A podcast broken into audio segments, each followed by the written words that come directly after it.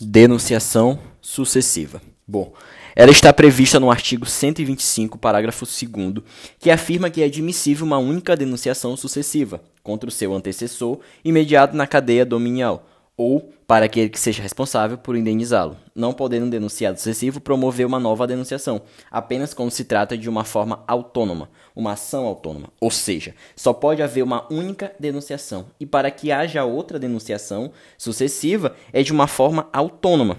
Vamos de um exemplo aqui. É, lá no artigo 125, no inciso 1, fala que trata-se apenas de uma hipótese de evicção, e no 2 de lei e contrato, né? Imagine só, uma relação jurídica de direito material, onde tem uma cadeia sucessiva de regresso. Né? Uma alienação de um objeto, por exemplo, digamos que um carro. Né? Nós temos um carro que está com A, mas esse carro que está com a pessoa A já pertenceu a B, que pertenceu a C, que pertenceu a D, que pertenceu a E. Enfim, A adquiriu de B, B adquiriu de C, C adquiriu de D e D adquiriu de E.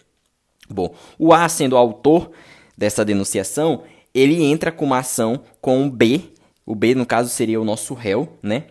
E aí juntos a gente tem uma denunciação da lead originária, né? No caso eles vão fazer uma denunciação a C, no caso a terceira pessoa, né, que está ali. No caso um, aqui nós temos um direito regressivo, onde essa terceira pessoa deve fazer o ressarciamento do prejuízo do denunciante. No caso uma relação entre A e B.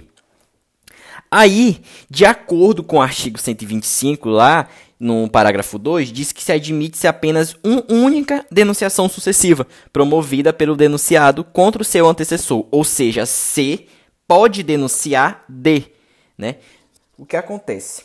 Nós temos uma relação, né? a gente tem uma denunciação da lide originária, é uma relação entre A e B, juntos elas denunciam C, né? a denunciação da lide originária, e aí o que acontece? D pode fazer uma denunciação sucessiva e chegar a denunciar D.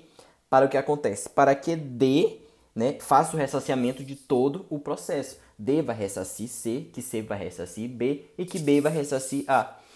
É... Simplesmente é isso, a denunciação sucessiva. Né? Não tem nada demais. Aí você pode perguntar, é, Pablo, é, pode acontecer de D denunciar E e E denunciar F, por aí, por aí vai? É, pode, pode. Mas aí é uma questão de autônomo, né? O D precisa ser autônomo nessa ação para poder fazer uma denúncia a outra quarta pessoa, né?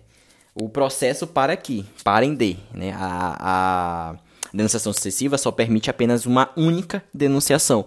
Então, para que D continue, que o D possa chegar a denunciar E, para denunciar F, por aí vai, é necessário uma denunciação autônoma né? D precisa ser autônomo, ele se.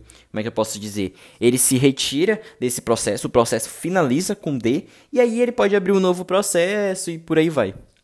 É isto.